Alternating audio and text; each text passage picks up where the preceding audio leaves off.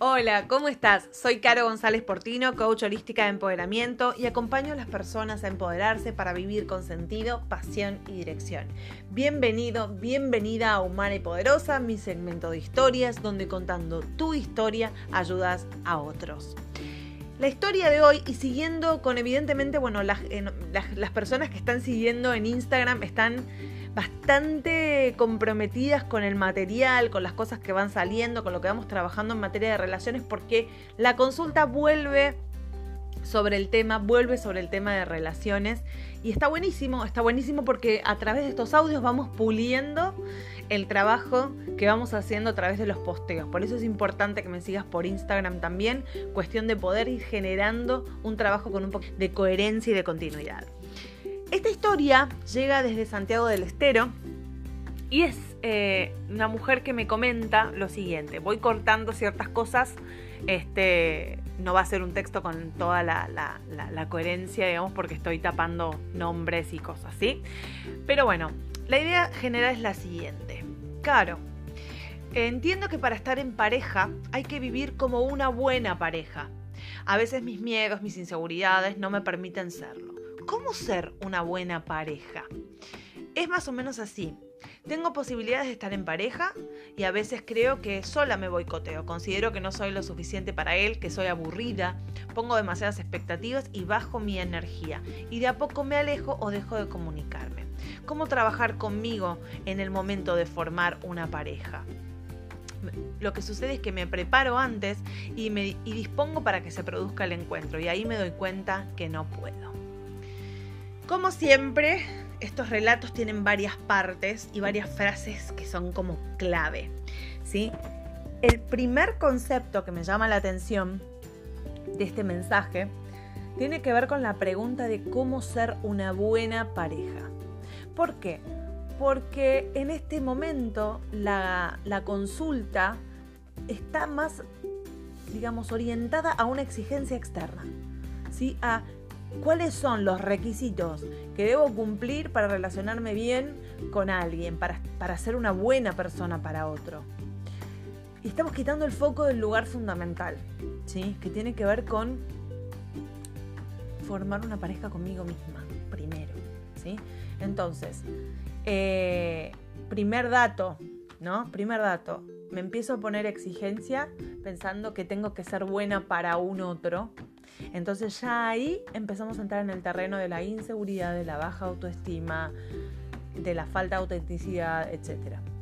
Entonces, ¿cómo puedo ser una buena pareja? Siendo una buena pareja conmigo primero. Entonces, como dije en el, episodio 5, ¿no? Eh, antes de darlo todo, me lo tengo que dar todo a mí primero. Entonces, detectar qué es lo que necesito, detectar de qué maneras yo gozo, yo disfruto, yo me siento viva y dármelo yo. Detectar qué deseo e ir tras lo que deseo en materia de, de cuestiones de otras áreas de mi vida. Sentirme una persona que vive su vida, sentirme un individuo forjado y autosuficiente me permite relacionarme desde diferentes lugares. Porque si yo estoy sintiendo que estoy vacía, no soy suficiente y que el otro y que tengo que cumplir suficientes requisitos para poder gustarle a otro, no hace falta que lo diga, ya sabemos para dónde, cómo va a terminar esto. ¿Sí? Entonces, primer paso, con un dato tal como cómo ser una buena pareja, es trabajar la relación conmigo misma. Y yo ahí di tres claves. ¿Qué necesito? Qué necesita mi mundo emocional y dármelo. Qué cosas me hacen vibrar, qué cosas me hacen disfrutar, qué cosas me hacen gozar y qué cosas valoro, dármelas a mí misma, qué cosas deseo ir y accionar hacia eso. Todo eso va a generar un caldito de seguridad personal, ¿sí?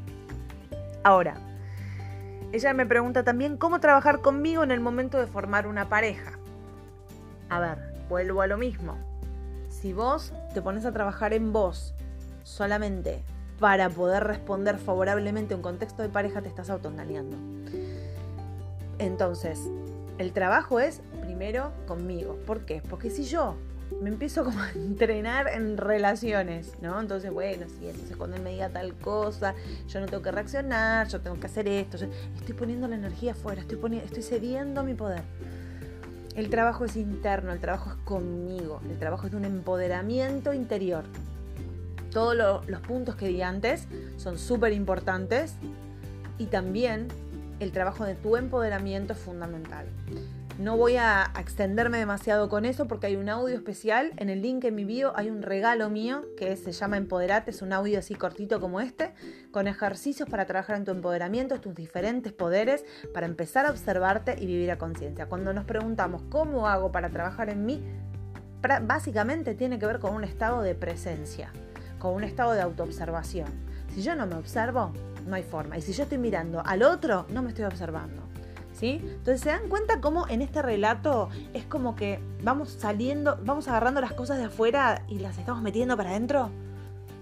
Cuando estamos desplegados hacia afuera, no nos podemos ver, no nos podemos sentir y nos sentimos totalmente inseguros porque no estamos llenos de nosotros. Luego, eh, me suena mucho esto de, bueno, otra frase candente de este relato es me preparo. Me preparo, ¿qué significa me preparo antes? ¿no? Eh, y esto lo vi en varias situaciones eh, y lo viví en carne propia hasta que pude entender, digamos, este, cómo, cómo, cómo era la cosa, ¿no? hasta que pude entender que obviamente salía todo de mí y todas las cosas que les puedo estar diciendo. Me preparo antes. Entonces, si sentís que sea nuestra consultante o quien esté escuchando, ¿no? si sentís que estás poniéndole demasiado carga a la situación, si sentís que estás este, como rindiendo examen, ¿no? Esta cosa de, de bueno, tengo que, tengo que gustarle, tengo que ser así, tengo que ser así. Sentir que tengo algo que perder con una persona que no sé ni quién es. Bueno, esto, todo esto es síntoma de que estás manejando mal tu energía de que estás poniendo muchísima energía en un punto. Y esto lo dije en, en el audio de las leyes del universo con el dinero, ¿sí? Pero son leyes del universo, aplican a todo. La ley del ritmo, ¿sí? Cuando yo a un tema le pongo carga, carga, carga, carga, importancia, demasiada importancia, lo que va a suceder es el efecto absolutamente contrario. ¿Por qué? Porque el, universo apunta al equilibrio. Donde hay mucho, automáticamente me pone poco o nada para que se equilibre la energía, ¿sí? Entonces, si yo a un tema le meto carga, le meto carga, le meto carga, le meto carga, me preparo para ir a una cita, etcétera, automáticamente el efecto que voy, a, que voy a obtener es el contrario. No sabemos exactamente cuál va a ser en el plano físico, si es que me voy a aburrir, si es que no va a ser, si es que me van a cancelar, no lo sé. Pero si yo a, a lo que le ponga mucha carga, lo que voy a conseguir es el efecto contrario. Y acá hay muchos que me pueden decir, pero ¿cómo? ¿No se supone que yo tengo que direccionar mi energía hacia lo que quiero? Sí.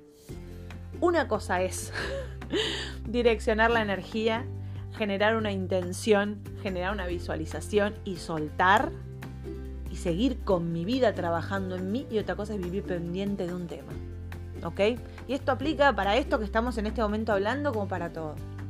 Entonces, lo importante acá es quitarle carga, setea tu intención de, estar en una relación al tiempo que trabajas en vos, al tiempo que trabajas en vos, en todos los puntos que dije anteriormente, setealo y soltá, ¿sí? Soltá y seguí tu vida, seguí trabajando en vos. Otro tema importante del me preparo. Si yo me preparo, ¿qué, qué, rasgo espontáneo mío puede llegar a aparecer? Por eso esta persona piensa, uy, siento que soy aburrida. Siento que soy aburrida porque estoy envuelta en una caja de cartón. ¿Por qué? Porque estoy sintiendo que tengo que dar una impresión X. Entonces, cuando yo ya estoy sintiendo que una persona que no tengo ni idea de quién es, porque por más que lo haya visto dos, tres, cuatro, cinco veces, no tengo idea de quién es, me puede evaluar y puede decidir si yo soy suficiente o no, estamos empezando con el pie incorrecto. ¿Sí? Entonces, para hacer, para pasar en limpio, para dejar esto, este cuentito un poco en, en orden. Pues yo me voy entusiasmando y me voy un poquito por las ramas, pero primer paso para tener, cómo tener una buena pareja, primero tener una buena pareja conmigo, ¿sí? Dándome lo que necesito, gozando, disfrutando, dándome lo que valoro yendo detrás de aquellas cosas que son importantes para mí. Punto número dos.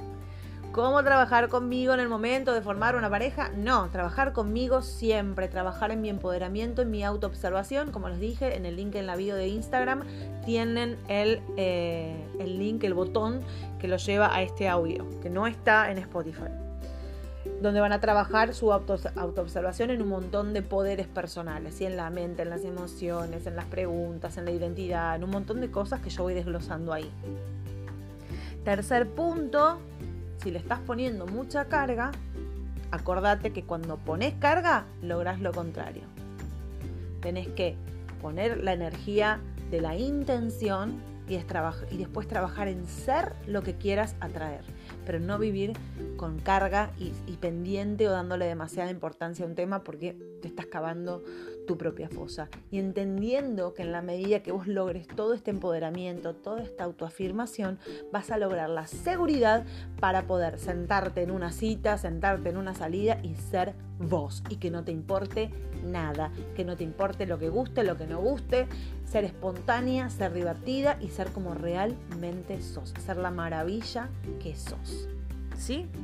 Bueno, este resumen me parece que encuadra todo de manera bastante comprensible. Así que bueno, cualquier otra duda igualmente lo pueden escribir en los posteos, me pueden escribir por privado. Pero bueno, como pueden ver, yo creo que esta información me pareció súper importante. De hecho, yo tenía planificado otro posteo, otro, perdón, otro podcast, pero salió esto alineado con todo el tema que estamos tratando ahora y me pareció que iba a clarificar muchas cosas esto. Entonces, bueno, decidí priorizarlo y ubicarlo, ubicarlo como, como el podcast que, que iba a salir en el día de hoy. Así que bueno, espero que les, les sirva. Por supuesto, siempre digo, esto es una orientación, esto no es una sesión. Una sesión implica trabajar específicamente en tu caso y si querés trabajar conmigo, ya sabes que te puedes poner en contacto conmigo, pedirme una sesión y empezamos a trabajar en tu caso, en lo que estás viviendo en este momento, sea orientado a este tema que estamos hablando ahora o hacia otras cosas. Este, si pueden ver mi Instagram van a ver que trabajo sobre muchísimas cosas. Básicamente mi, mi rol es trabajar en el empoderamiento, que empoderamiento implica el poder lograr los resultados en diferentes áreas. Entonces, bueno, pueden enviarme su consulta y nos ponemos a trabajar. Te mando un beso grande y muchísimas, muchísimas gracias por acompañarme. Chau, chau.